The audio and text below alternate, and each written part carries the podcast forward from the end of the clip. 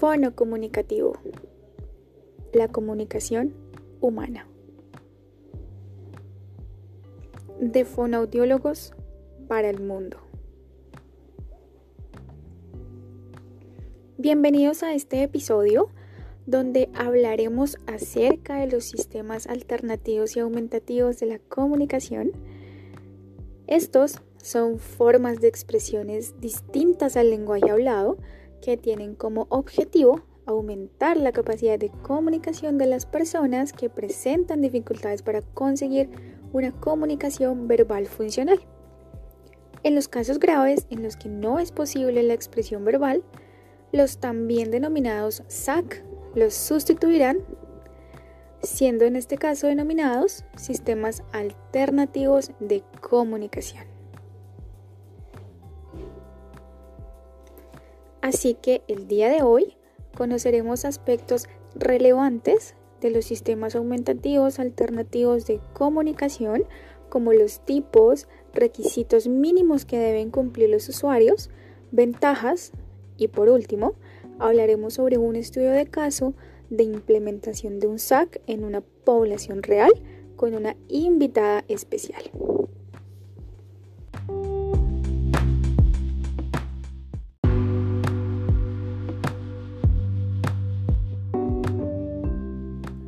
Existen distintos métodos de comunicación para la persona que necesita este recurso. Se pueden clasificar en sistemas sin ayuda y sistemas con ayuda.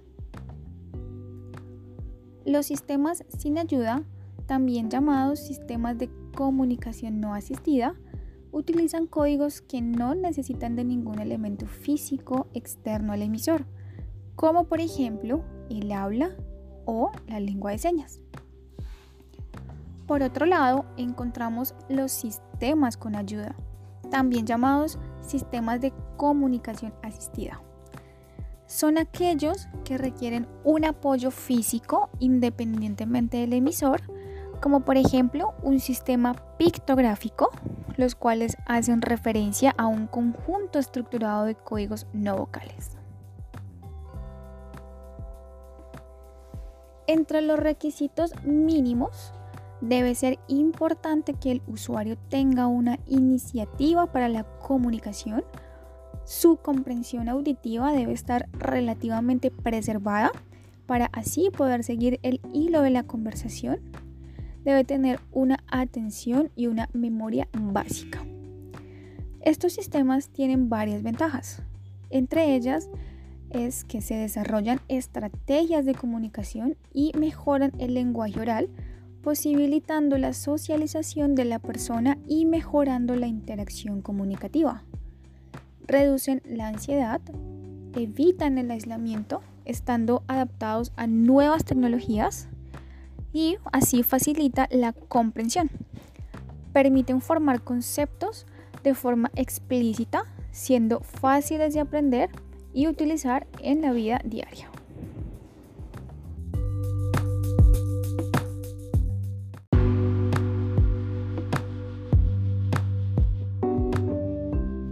Ahora bien, vamos a dar paso a nuestra invitada especial. Ella es una fonoaudióloga en formación de la Corporación Universitaria Iberoamericana, quien nos trae un estudio de caso de la implementación de un sistema aumentativo alternativo de comunicación en población real a un usuario con discapacidad cognitiva moderada no especificada perteneciente a la Fundación Kids Fear Foundation. Adelante.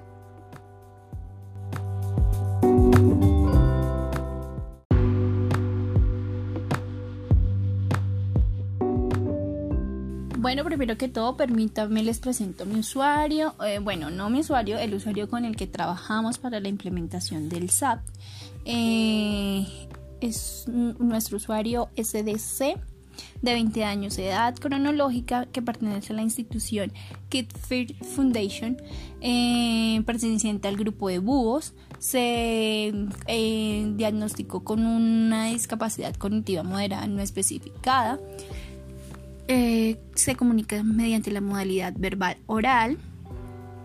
Eh, también de nuestro usuario les podemos decir que se encuentra institucionalizado eh, bajo, en una institución bajo la protección del IFCBF. Eh, no tuvimos la oportunidad de conocer la infraestructura por la cuestión de la pandemia de COVID-19 por la cual atraviesa nuestro país. Eh, en esta institución cuentan con un equipo interdisciplinar que es el pedagogo, el nutricionista, la enfermera, la educadora especial, la tallerista, la psicóloga y la directora. También cuentan con materiales de apoyo que permiten las conexiones eh, y también eh, las interacciones a través de la virtualidad, como lo son la cámara, computadores y plataformas y acceso a Internet.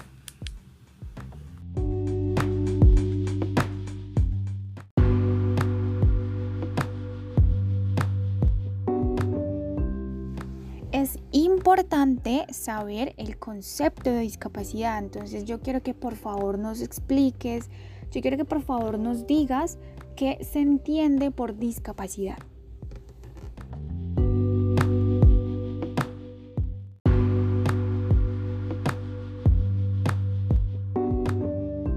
Yo defino el concepto de discapacidad tomando como referencia la definición que nos da la CIF en el 2013 donde dice que la discapacidad es una situación y no una condición o una característica de la persona. Que aquí en esta condición de salud eh, podemos encontrar eh, muchos diversos problemas personales o diagnósticos donde, donde se ven influenciados por factores ambientales y factores personales que pueden llegar a interferir en las funciones y estructuras corporales de la persona al igual que en sus actividades y la participación.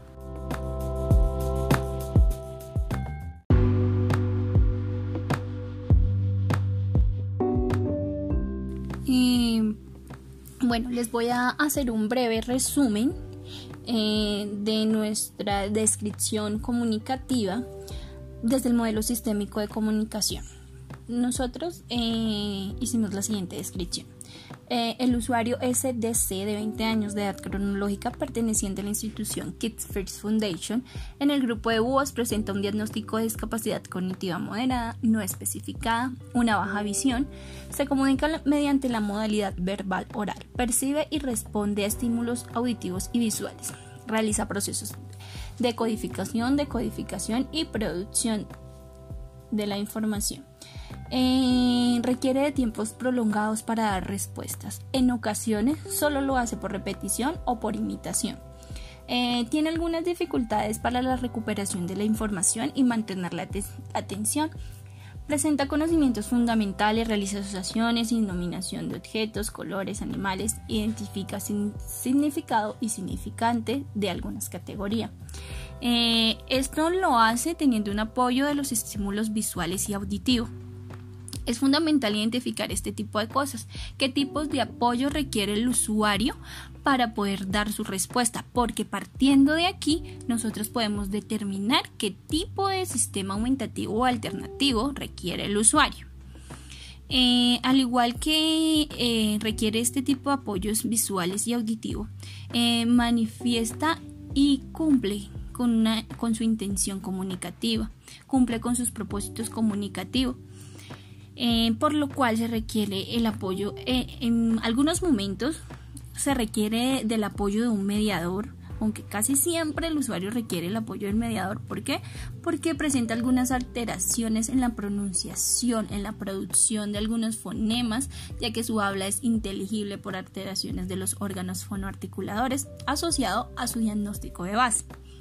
Por ello, se observa también una cialorrea en el usuario. Cuenta con muchos facilitadores como lo es el acceso a Internet, el uso de dispositivos electrónicos para establecer interacciones mediadas por la virtualidad, atención y acompañamiento del equipo interdisciplinar anteriormente mencionado. Eh, también tiene la protección del ICBF para la restauración de sus derechos. Permanentemente eh, cuenta con todos los cuidados de los profesionales que se encuentran en la institución. ¿Qué podemos ver como barrera? Que la cantidad de población que puede manejar la institución eh, no permite que, que el usuario tenga un mediador solamente para él. ¿Sí? Y esto hace que muchas veces las interacciones comunicativas sean deficientes, que el usuario prefiera no hablar, no comunicarse, como que, ay, no me entendió, ya no más, me voy, ¿sí? Pero si el usuario todo el tiempo está con un mediador, pues obviamente el mediador va a ayudar a que esa comunicación sea efectiva. También hay muchos distractores como el ruido eh, en el ambiente. El ruido ambiental es muchísimo por la cantidad de población que está en un solo sitio. Eh, esto también hace que la comunicación se dificulte en ocasiones.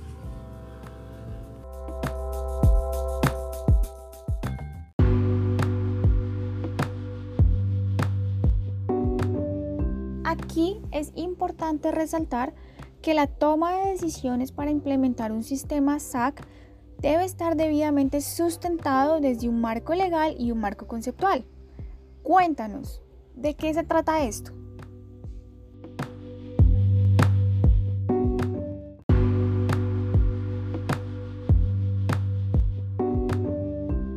Bueno, a ver, lo explicamos desde el marco legal. Desde el marco legal encontramos la Constitución Política de Colombia de 1991, donde el artículo 13 nos habla de la igualdad para todas las personas. En el artículo 47 nos habla de la rehabilitación e integración especializada. Y en el artículo 68 nos habla de la erradicación del analfabetismo y la educación para toda la población. También contamos con la política pública de juventud donde su visión es ampliar las condiciones y oportunidades para todos los proyectos de vida, permitiendo el beneficio personal, abriendo paso a la participación de los diferentes roles que tenga cada una de ellas personas, así como la valoración de sus identidades y diferencias para su desarrollo. También encontramos el COMPES 166 del 2003, que busca garantizar la igualdad de los derechos humanos y, las libertades fundamentales, mediante la implementación de las políticas públicas nacionales de discapacidad e inclusión. También encontramos eh, la ley 1618 del 2003, donde su objetivo es garantizar y asegurar que se respeten y sean efectivos los derechos de las personas con discapacidad, mediante la adopción de las medidas de inclusión y acciones que favorezcan la inclusión. También eliminar, erradicar la discriminación por razones de discapacidad.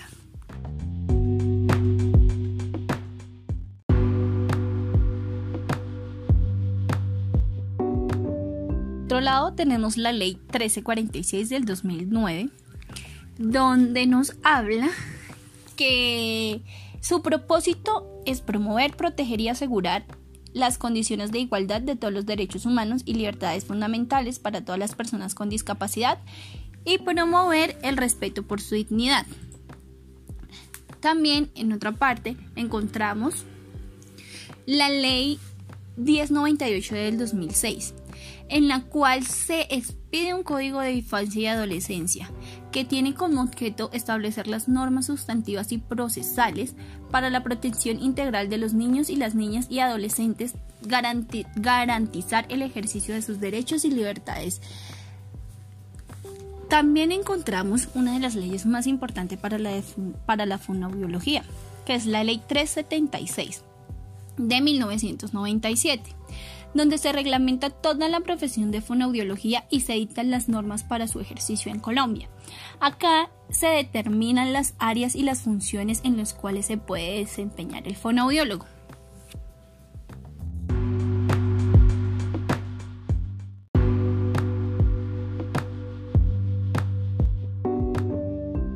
Bueno, cuéntanos cuáles son los objetivos necesarios que se requirieron para poder hacer esta implementación del SAC.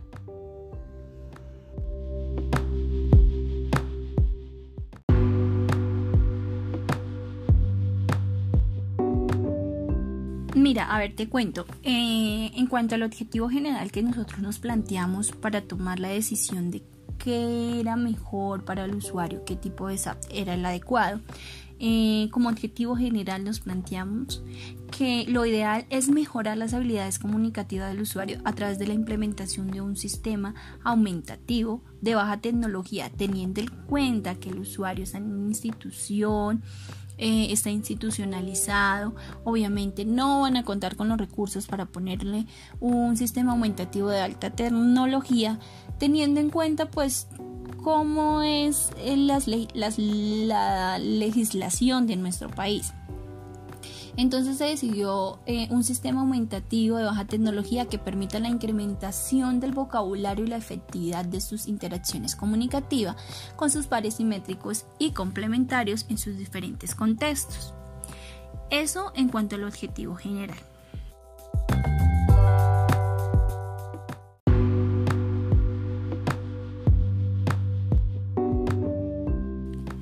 Por otro lado, eh, nos planteamos tres objetivos generales que el primero busca favorecer el desarrollo de las habilidades comunicativas del usuario en la asociación de imagen-grafema, grafema-fonema y la memoria del trabajo, que le permita al usuario tener un mayor acceso a su almacén léxico.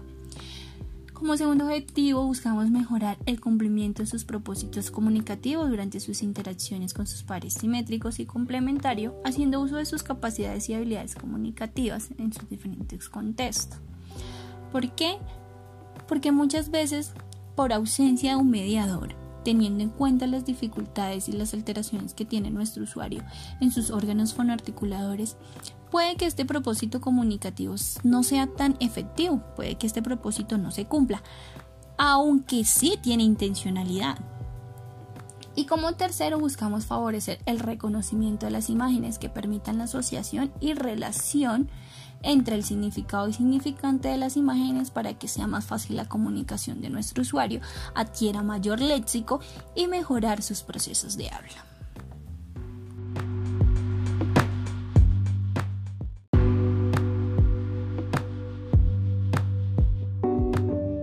Instrumento que se utilizó para recoger información fue una lista de chequeo que, se, que aplicaron las fonodiólogas en formación eh, para obtener información sobre el usuario, sobre su contexto, cómo era su participación, qué actividades realizaba, qué actividades eran sus favoritas, cuáles no, qué actividades se le facilitaban, cuáles no.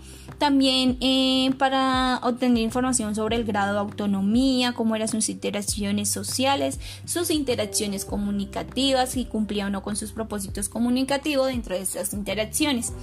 También hicimos una observación de las sesiones que el usuario tenía con las fonobiólogas en formación de la Iberoamericana, donde pudimos hacer un registro teniendo como referencia el modelo sistémico de comunicación de sus habilidades comunicativas, de sus gestos naturales, de sus símbolos, de su vocalización, de sus intenciones comunicativas, si cumplía o no su propósito comunicativo, sus habilidades lectoescritas, también de sus habilidades sensoriales como el funcionamiento visual, auditivo, un registro de sus habilidades motoras.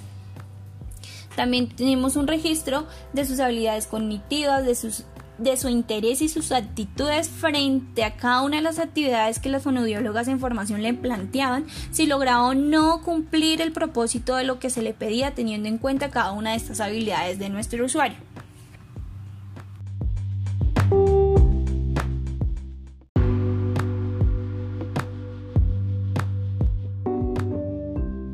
La decisión al momento de escoger el SAC es muy importante.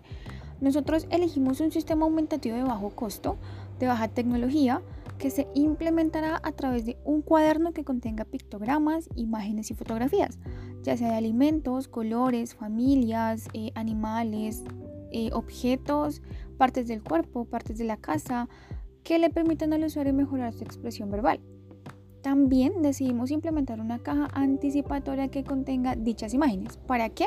Para que se le permita al usuario ampliar su vocabulario, facilitando así su expresión verbal y, poder dar cumplimientos a sus propósitos comunicativos, manifestando sus ideas, pensamientos, emociones, sitios preferidos o aquellos lugares en donde él quiere dirigirse, brindándole así al usuario un bienestar comunicativo y mejorando sus interacciones haciéndolas mucho más efectivas y que de esta forma le podamos brindarle esa posibilidad de que adquiera y enriquezca su almacenamiento léxico para que en un momento determinado ya él no dependa del SAC, sino que el usuario pueda por sí solo hablar claro. Hablar, hablar claro. Eh, es importante resaltar que no solamente necesita el SAC, también necesita intervenciones fonoaudiológicas que nos ayuden a mejorar su inteligibilidad del aula, su pronunciación. Teniendo todo esto en cuenta, podemos brindarle una mejor calidad de vida a nuestros usuarios a partir de mejorar su comunicación.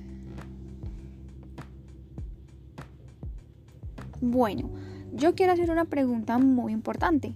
¿Estos sistemas son de muy alto costo? ¿O de qué otras maneras podemos adquirirlos?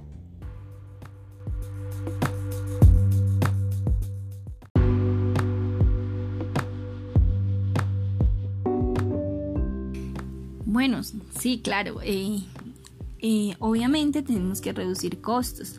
Eh, ¿Qué materiales utilizaríamos? Nosotros mm, decidimos utilizar y crear este SAP este sistema aumentativo, este cuaderno y estas cajas anticipatorias con papel, con plástico, con material acrílico de bajo costo, eh, para que con cartón, con cartón, ¿Para, ¿Para qué? Pues para ahorrar dinero, para facilitar que este SAT se pueda adquirir. O sea, que no haya una excusa como no le pudimos implementar este, este sistema aumentativo al usuario porque no tuvimos los recursos. Son recursos que los podemos encontrar en nuestras viviendas, son recursos que lo podemos encontrar y que los podemos tener a la mano.